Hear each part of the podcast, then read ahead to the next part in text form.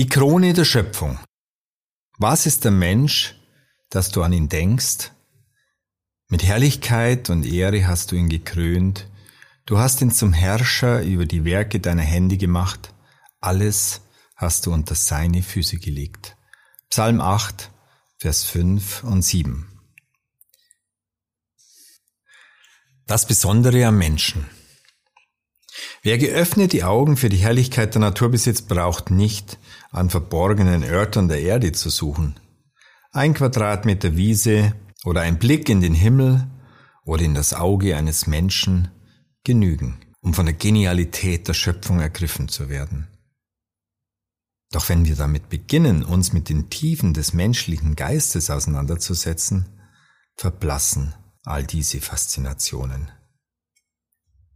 Was ist nun das Besondere, das Einzigartige an einem Menschen? Was unterscheidet ihn so völlig von allen anderen Lebewesen? Es ist der freie Wille, mit dem sich der Mensch über seine Instinkte zu erheben vermag. Er ist nicht Sklave seiner Gene und Triebe, sondern entscheidet selbst, ob er links oder rechts geht, ob er Gutes oder Böses verüben will.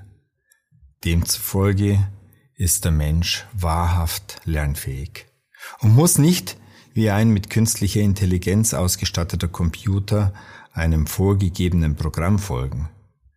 Der Geist des Menschen bleibt eine unabhängige Instanz, die letztlich ihre Entscheidungen autark trifft.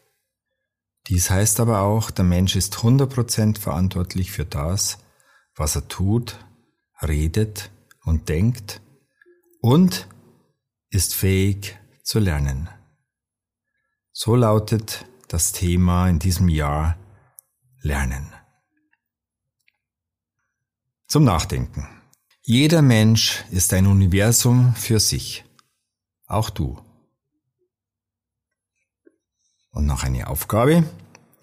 Was möchtest du in diesem Jahr lernen?